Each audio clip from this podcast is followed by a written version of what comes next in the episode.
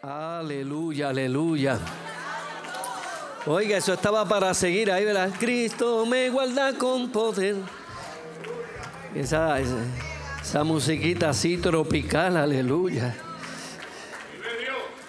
Aleluya. ¿Cuántos creen eso? Que Cristo te guarda con poder. Aleluya. En esta fiesta de Dios. Dios me les bendiga a todos. Amén. En esta mañana vamos a buscar la Biblia en el capítulo 37 de Ezequiel. Gloria al nombre del Señor. Aleluya. Y vamos a considerar ahí, amén, el versículo. Aleluya. Bueno, vamos a leer los primeros y luego nos detenemos en el versículo que queremos. Saludamos, amén, a esa linda audiencia que está, amén, a, a la distancia y que no siempre, amén, escucha la transmisión del culto de la Iglesia de Dios Pentecostal acá en la ciudad de Guayama. Gloria al Señor. Capítulo 37 de Ezequiel.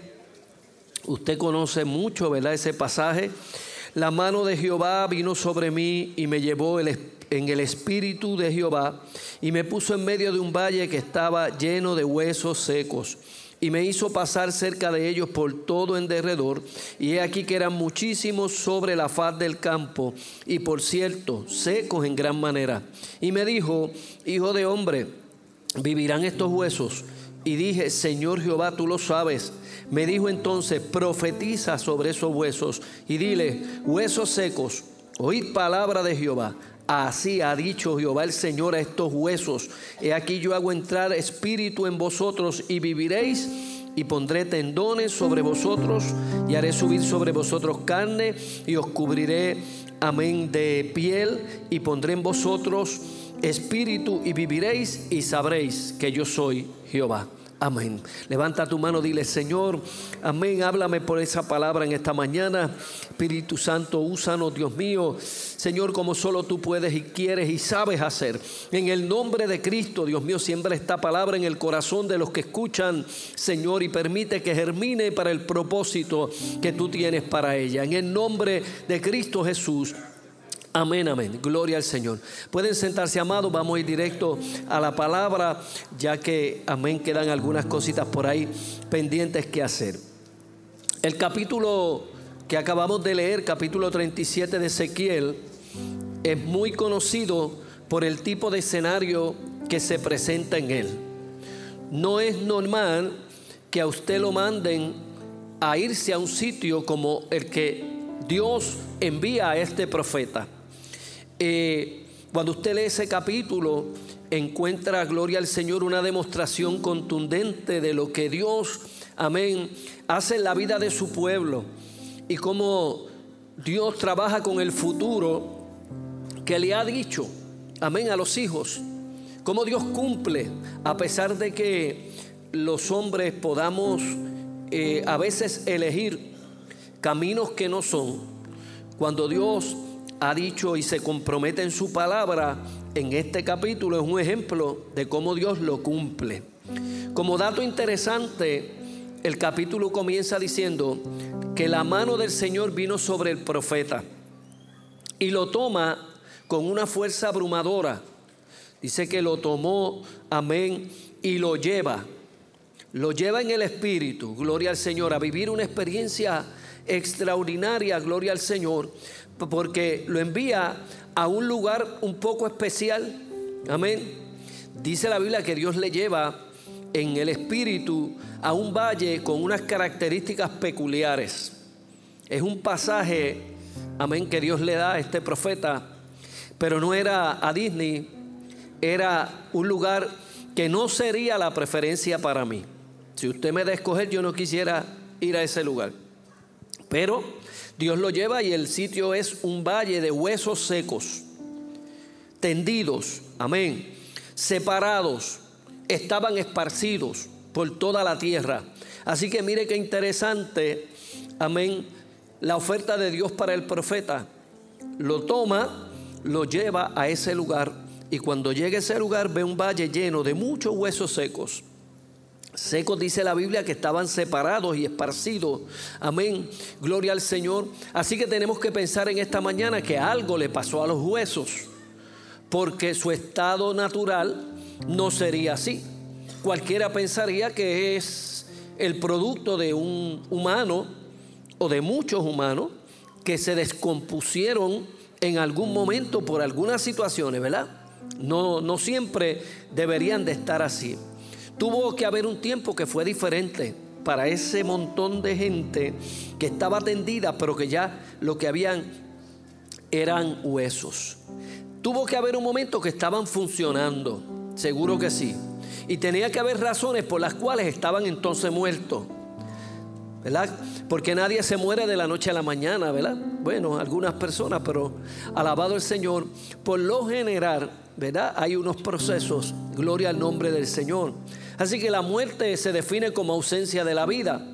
Y si estaban muertos, pues la lógica es que no tenían vida, ¿verdad? Estaban, alabado el Señor, sin vida, gloria al nombre del Señor. Y la Biblia dice que, gloria al Señor, eh, Dios lleva al profeta alrededor de ellos. Y era como si un gran ejército estuviera batallando allí y hubiera sido derrotado en ese valle. Así que mire qué interesante cómo el profeta, eh, después que llevado allí, está descubriendo de qué se trata el asunto que Dios lo lleva. Gloria al nombre del Señor. Así que cuando él lo mira, él dice, esto es como un ejército que parece que pereció en ese valle.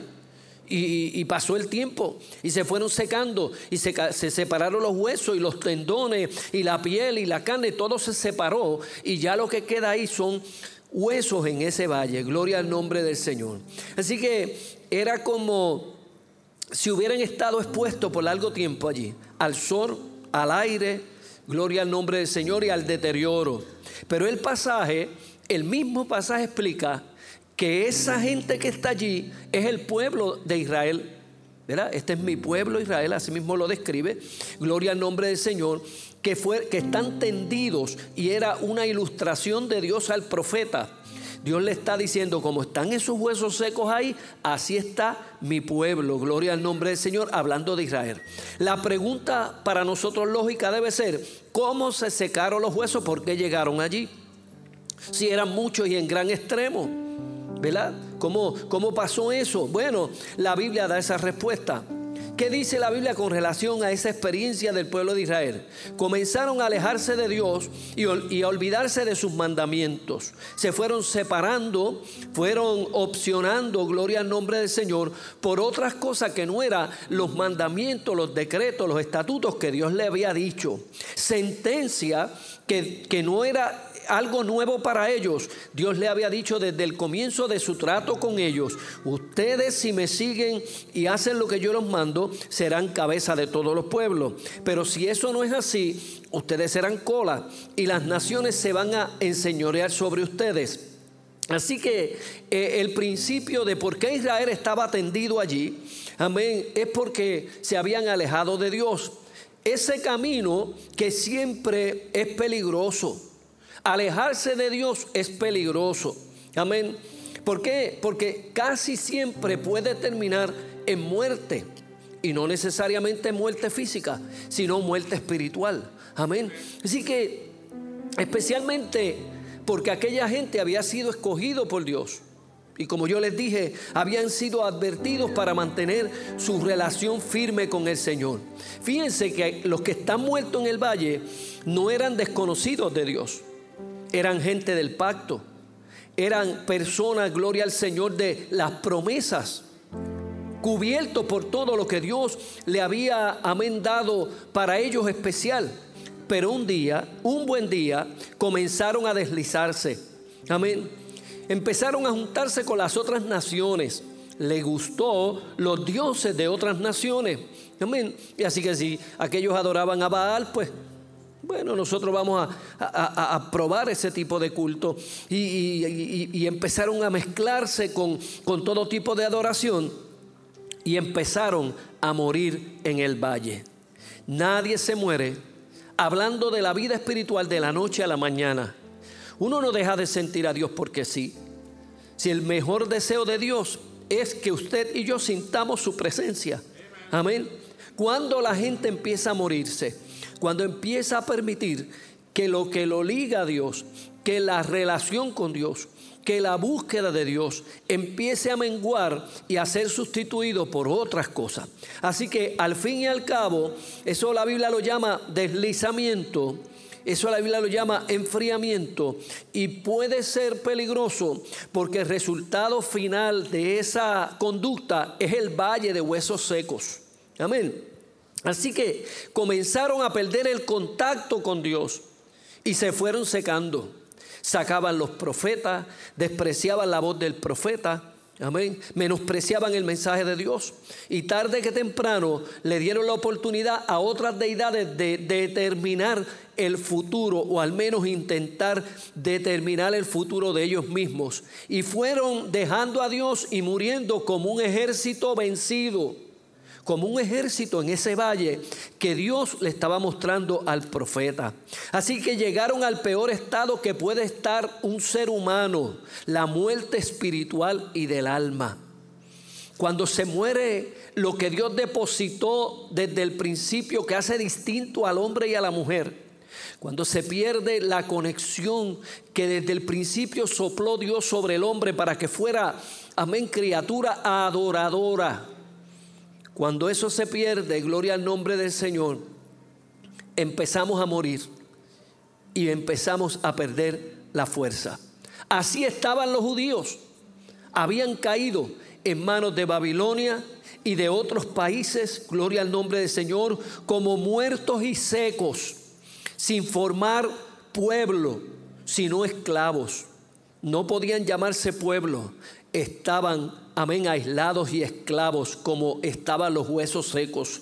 Así que la Biblia dice que el estar seco en gran manera, gloria al Señor, indicaba que se había producido hace mucho tiempo. O sea, los huesos no se acaban de secar porque si no tuvieran carne o estuvieran juntos.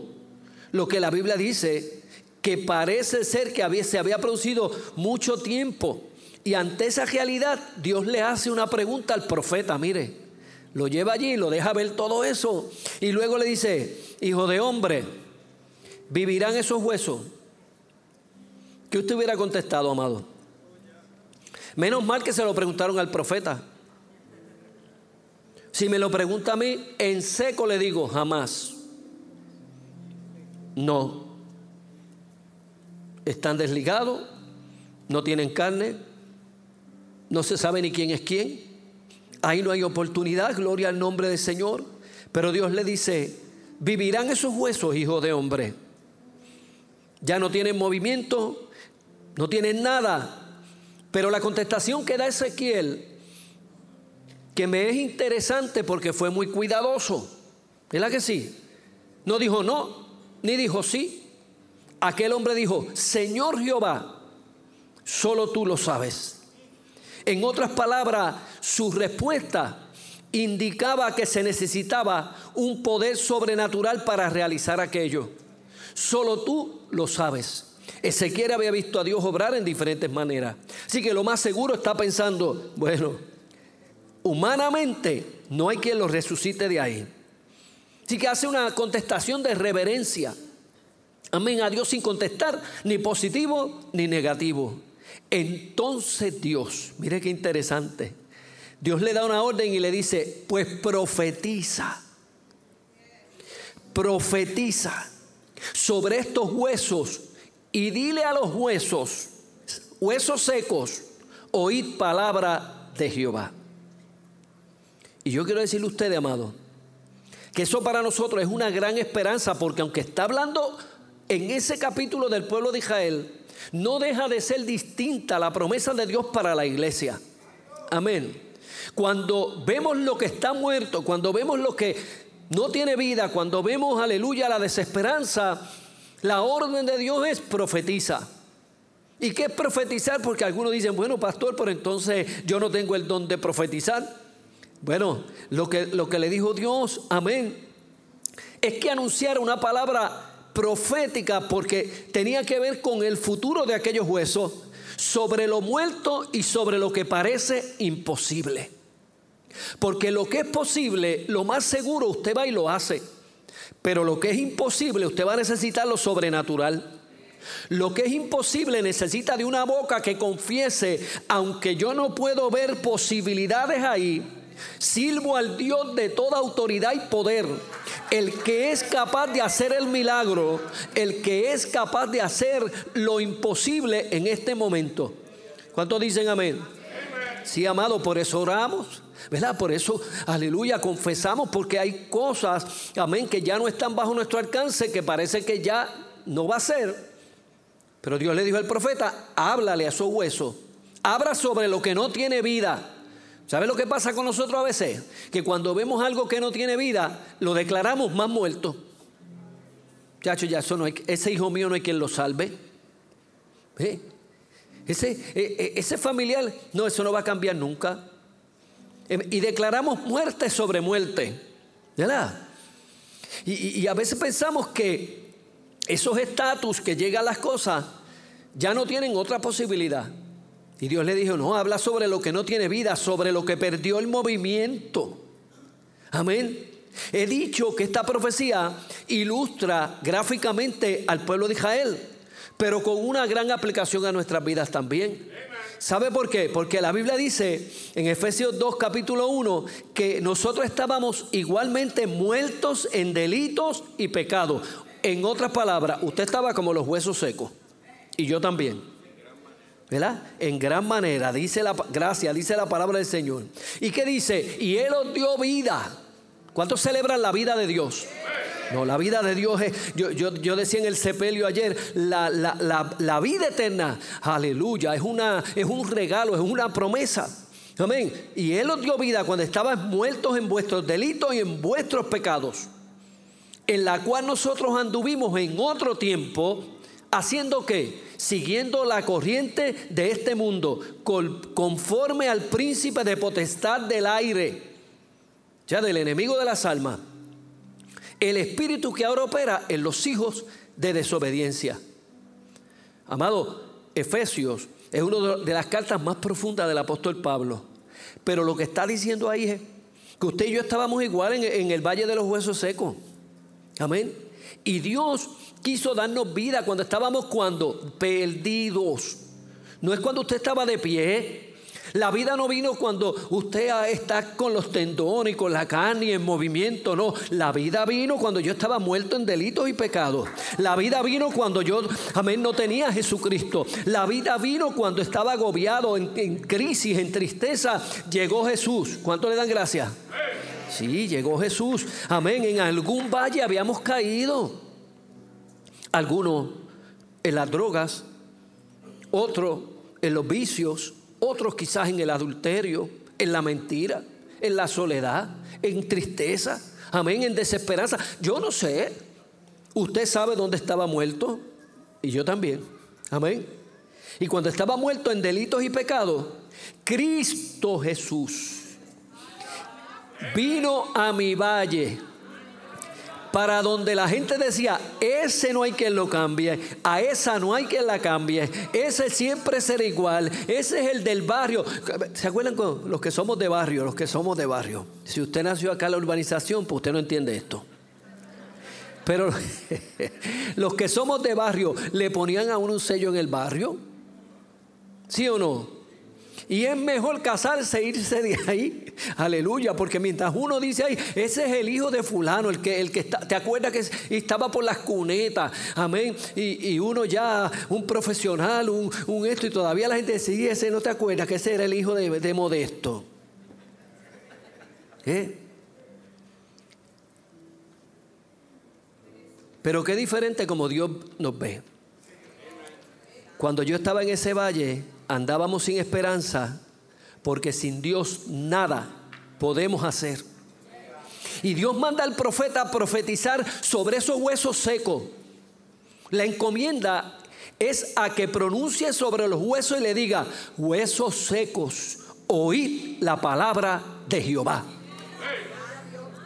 No hay nadie, amado. ¿Sabe qué dice la Biblia? Que Dios convierte los corazones de piedra en corazones de qué? De carne. Me encanta esa, analogía bíblica, porque no dice Dios, Dios convierte carne por carne, no, no, no. La piedra, Dios la convierte en carne. Dígame qué proceso químico, si alguno de ustedes lo es, me, me hace ese proceso.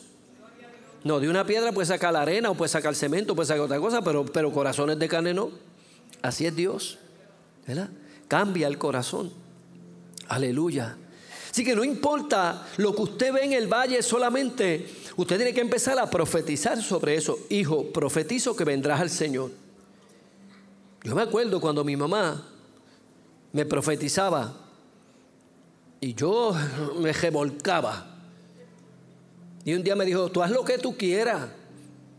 Y que las madres son tremendas. Las madres son bravas.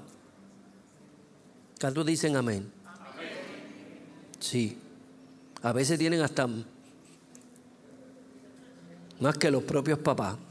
No sé por qué, debe ser al. Y me dijo aquella mujer, tú haz lo que tú quieras, pero todo lo que yo pongo bajo mis rodillas, Dios me lo concede. Y uno con, con guille de juvenil molesto, pero por dentro con... ¡ah! me dio duro porque cuando estaba en algún sitio que no debía y escuchaba la voz profética, no la de mamá que decía, si sigues así vas a ser un delincuente, si sigues así te vas a perder, si sigues así, no, no, no, háblale de la voz profética. Dios te ve como, como predicador, Dios te ve como una mujer de Dios, Dios te ve como un hombre, amén, útil para su gloria. Ay, ay, ay, a veces nosotros profetizamos la muerte sobre lo que está muerto. No, si ya está muerto, ahora lo que hay que profetizar es que la vida de Dios. ¿Sabe qué dice la Biblia? Hebreos 4:12. Porque la palabra de Dios es viva y eficaz y más cortante que toda espada de dos filos. Bueno, hasta ahí no está tan malo. Mire lo que dice ahora. Y penetra hasta partir el alma y el espíritu las coyunturas y los tuétanos. Ay, Dios mío. ¿Usted sabe qué quiere decir eso? Que la palabra de Dios no hay parte del cuerpo donde no pueda llegar. Empieza desde lo de, afuera, amén, desde eh, las coyunturas, los tuétanos, y se mete por el alma, llega a los pensamientos y va a la intención de los corazones, aleluya. Por eso, aunque las cosas estén muertas, cuando usted habla la palabra de Dios, se manifiesta lo que pasó allí. Ese era el remedio para los huesos y lo fue para cada uno de nosotros. Esa es la palabra que creó la fe en nosotros cuando usted lo escuchó por primera vez. Y usted dice, yo no sé por qué yo me convertí. Y yo, y yo le voy a decir, ni yo tampoco. Yo estaba en un culto complaciendo a alguien que me tenía hasta aquí. ¿A cuánto alguien los tenía hasta aquí? Vi unas manos ahí. Y alguien que ve conmigo a la iglesia, es chévere, ya, ya te va a gustar, te va a gustar esto y lo otro. Amén. Y le dije a esa persona, voy a ir una sola vez, una vez, una vez, pero tú me prometes que no me vas a invitar nunca más. Y me dijo, está bien. ¿Y sabe qué pasó? Como dice el cántico, empero algo extraño sentí en mí. Empero algo extraño sentí en mí. Yo fui a contender, Dios me dio a entender, poniendo su espíritu en mí. Yo dije, ¿qué es eso? Alguien empezó a cantar y a danzar y a dar gracias por su salvación sus manos alzó y en lenguas habló y ese algo fue lo que sentí. Y uno como cucaracha en baile de gallina. Ay, ay, ay. Y uno dice, pero ¿qué es eso? ¿Y por qué levantan las manos? ¿Y por qué se mueven así? ¿Y por qué? Aleluya. ¿Y por qué aquella hermana brinca? Porque usted tiene vida y lo que tiene vida no está muerto, está vivo. Aleluya. Y Dios le dijo, el remedio es, habla a los huesos. Versículo 5. He aquí yo hago entrar espíritu en vosotros y viviréis. Ustedes están secos, pero yo traigo espíritu que trae vida, espíritu que trae orden sobre ustedes. No solamente eso, yo pondré tendones sobre ustedes. ¿Y sabe para qué son los tendones, verdad? Los tendones unen los músculos a los huesos. Y cuando uno viene a Cristo, uno está desbandado. ¿Verdad? Uno está como, desbandado y tengo problemas aquí, mi familia por allá y mi esto por acá y a veces el matrimonio, a veces tantas cosas que están mal, gloria al Señor, pero Dios trae vida y sigue sumando cositas, sigue sumando cositas, va, va, va arreglando, gloria al Señor, lo que estaba desunido y nos pone a funcionar correctamente. ¿Y sabe qué dijo? Dios, y haré subir carne y os cubriré de piel y pondré en vosotros espíritu y viviréis. Si usted se fija, ese proceso es gradual, ¿verdad? Dios podía ponerlo toda la vez, pero Dios dijo, voy a ir restaurando poco a poco, gloria al Señor. Dios va trabajando hasta volver a tenerte listo para soplar su aliento sobre nuestro espíritu para traer vida. Cuando el profeta obedeció el mandato de Dios de hablarle a los huesos, porque hay cosas que esperan por tu palabra. Nosotros queremos que Dios lo haga todo, pero Dios a veces nos manda a hacer cosas. Ve y lávate al estanque, ve y ve al sacerdote, ve, toma tu lecho y sigue. Hay cosas que nos tocan a nosotros. Y cuando el profeta va y hace lo que, lo que Dios le dijo que profetizara sobre los huesos, empezó a pasar algo que si yo estoy en ese valle, yo salgo cogiendo. Ah, no venga usted a hacerse el más guapo de la vida. Está casi en un cementerio. Porque usted está casi en un cementerio. Hay un montón de huesos secos. Dios te dice, profetiza. Hasta ahí yo lo haría. Huesos secos y palabra de Jehová. Pero cuando yo escucho lo que pasó, el primer estruendo, hubo un temblor y los huesos se juntaron, hueso con hueso. Ay, ay, ay, yo no sé si yo salgo cogiendo, pero yo nada más ver, que se unieron los huesos, alabado el nombre del Señor, amén, y, no hubo confusión. Mire, es que, es que Dios es, extraordinario. Allí estaba el diseñador del cuerpo. Si sabía Dios lo que estaba haciendo con la orden, gloria al Señor. Allí estaba el que hizo el cuerpo en su perfección. Él sabe dónde estaba la tibia. Él sabe dónde estaba el peroné el fémur. Si usted no sabe ninguno de esos huesos, vaya a Google porque ahí yo lo busqué. Quería saber los nombres, porque si le voy a profetizar a los huesos, yo me imagino yo diciendo, tibia, vamos, póngase donde va. No, Dios dijo sopla, pero Dios sabía dónde estaban todos. Él sabe dónde está, amén, los huesos carpianos de la mano que permiten el movimiento de las muñecas. Él sabe dónde están los huesos tarsianos de los pies que permiten el movimiento del pie. Él sabe dónde está cada parte del oído. Él sabe dónde está el funcionamiento de mi cuerpo. Por eso cuando se pronuncia en el nombre del diseñador, y empezaron los huesos a juntarse cuando el profeta miró los tendones sobre ellos y la carne subió y la piel cubrió por encima de ellos. Ahí, ahí, ahí, ahí, sí sería una experiencia bonita porque ver que se juntan los huesos no es tan grande, pero yo en lo que miré para acá y miro para acá hay un montón de carne sobre eso. Amén. Y cuando miró el profeta, gloria al Señor que lo vio todo junto, amén, se da cuenta de algo que no había espíritu en ellos, era un cuerpo inerte, era un muñeco. El mismo que Dios diseñó en la creación cuando tomó el tiempo con sus manos para crear al hombre, dice la Biblia, y allí lo puso. Y estaba allí. Amén. Por eso el hombre sin Dios es un muñeco. No se moleste conmigo, eso es así. Faltaba lo que ocurrió en Génesis 2.7. Entonces Dios, el Señor, modeló eh, al, hombre de la silla del suelo, sopló en su nariz aliento de vida y el hombre se convirtió en un ser viviente. Amigo que nos escucha allá en tu casa, o usted que está aquí, para que usted tenga vida, Dios es el que te convierte en un ser viviente. Y hoy día esa vida está en Cristo. Amén. Y Dios la trae para tu vida, gloria al Señor. Y Dios le dijo al profeta, ahora profetiza al Espíritu y di al Espíritu. Así ha dicho Jehová. Espíritu, ven de los cuatro vientos, norte, sur, este y oeste, y sopla sobre estos huesos o sobre estos muertos, porque ya no eran huesos, la Biblia ahora los llama muertos, y vivirán.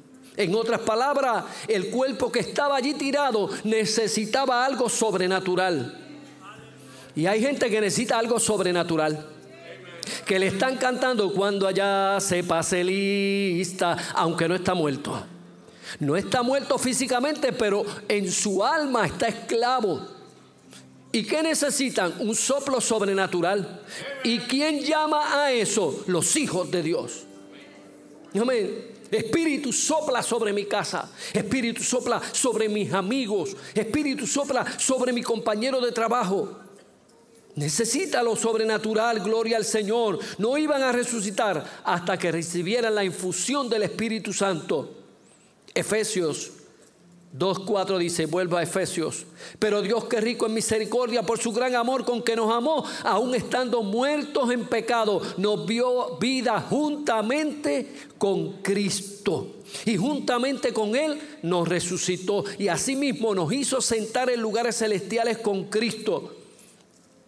Algo sobrenatural pasó en nosotros mediante la intervención de la palabra de Dios y el soplo del Espíritu Santo. Dejé mi testimonio a mitad. Y ustedes son tan buenos que no me lo piden. Una sola vez voy a ir. Y cuando llegué que estaba ahí, el predicador hizo todo el mensaje. Y yo siendo un adolescente de 14 años, yo mire, amado, yo vivo contento con el Señor que me, que me convertí a los 14 años. Porque a mí no hay un adolescente que me diga que no puede sentir a Dios a los 13 años ni a los 14. Yo lo sentí. Y el predicador en su mensaje, y yo empecé a llorar, y yo dije, qué raro, tengo ganas de llorar. Y yo así, porque no quería que nadie me viera ahí. ¿Quién quiere recibir a Cristo? Yo dije, ni para nadie. Aguantado ahí. Yo había dicho, esta es la única vez que yo voy a ir a un culto. No voy a pasar ni para nadie. Amén. Y Dios que es tan rico en misericordia, dice ese texto, el predicador dijo, yo quiero que todo el mundo que está en la iglesia pase al frente. Y yo en el banco, yo dije, ahora sí es verdad. Si me quedo en el banco, van a decir, usted es el único que está en el banco. ¿Ves esas cosas que ponen a uno en aprieto cuando uno está de visita? Y pasé. Y quedé al frente. Amado, cuando yo llegué ahí al frente, yo estaba temblando, viviendo una experiencia de resurrección. Algo sobrenatural estaba pasando en mi interior. Y llora y llora y llora y llora. Yo decía, Dios mío, ¿qué me está pasando? Pero cuando me levanté de ahí, eh, vivía como en el cielo. Mi mamá no servía al Señor, mi papá tampoco. Cuando llegué a casa y le dije, mami, a mí me pasó algo. ¿Pero qué, nene? ¿Qué te pasó? Yo no sé describirlo, pero siento como que estoy, como si yo estuviera en el aire. Algo sobrenatural. Y desde ese momento, es verdad, nunca más me invitaron. Yo iba solo. Cuando hay vida, usted camina solo. Cuando el Espíritu sopló sobre los huesos, se estuvieron en pie y se formó un gran ejército. Y hoy el Espíritu Santo está con nosotros para hacernos un gran ejército también. Pidamos el soplo fuerte de su aliento para que la vida de Dios esté con nosotros. Termino con esto el pueblo de Israel necesitaba entender que su restauración no venía a través de la fuerza militar ni de la astucia de ellos, sino a través de la fidelidad de su palabra. Dios es fiel a sus promesas y Él las cumple. Y Dios quiere que usted confíe en el poder sobrenatural que Él tiene para hacer las cosas posibles en el nombre del Señor. Algo le pasó a aquellos huesos que se murieron, algo los resucitó también. Y era una palabra profética para Israel, hablando de su futuro, que Dios los volvería a restaurar y volverían a ser una nación, y Dios lo iba a recoger de diferentes puntos, pero para nosotros es una analogía, una enseñanza de que Dios cuando llega a la vida del hombre, lo restaura, lo resucita, lo pone en pie y le da la palabra para que pronuncie vida sobre las cosas que están muertas. Póngase de pie en esta mañana.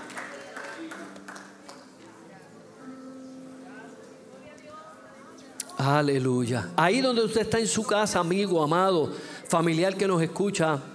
Amén. Nada como pedir el aliento del Espíritu para resucitar. El deseo de Dios es que nos levantemos. En esta mañana eh, eh, hemos vivido la experiencia del bautismo de un grupo de amigos, de hermanos ya, de, de gente que el Señor en su corazón, amén, trajo vida, aliento para levantarle y resucitarle. Que estamos de pie porque Dios es bueno. Si alguien en esta mañana quiere recibir a Jesús, no es difícil. Usted levanta su mano o pasa por aquí y vamos a hacer una oración por usted en esta mañana. Amigo, ahí en tu casa, levanta tu mano en la sala, en, en, tu cuarto, en el carro, donde estés escuchando y dile a Jesús, quiero que me des vida. Y ahí estará Dios levantando tu casa y tu gente. Si alguien necesita a Jesús, no se vaya en esta mañana sin Él. Él está dispuesto a darte alegría, vida y darte, amén, bendición. Alguien que quiera a Jesús, venga por aquí. Amén. Y vamos a orar por usted. Aleluya. Qué lindo. Qué lindo. Aleluya. Lidia pasa por aquí. Gloria a Sami. Vamos a orar con mis hermanos que en esta mañana, amén, reciben a Jesús como su Salvador.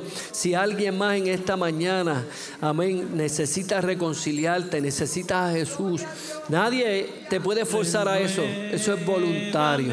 Amén. Inclina tu mano hacia acá, vamos a orar por ellos. Aleluya. Espíritu Santo.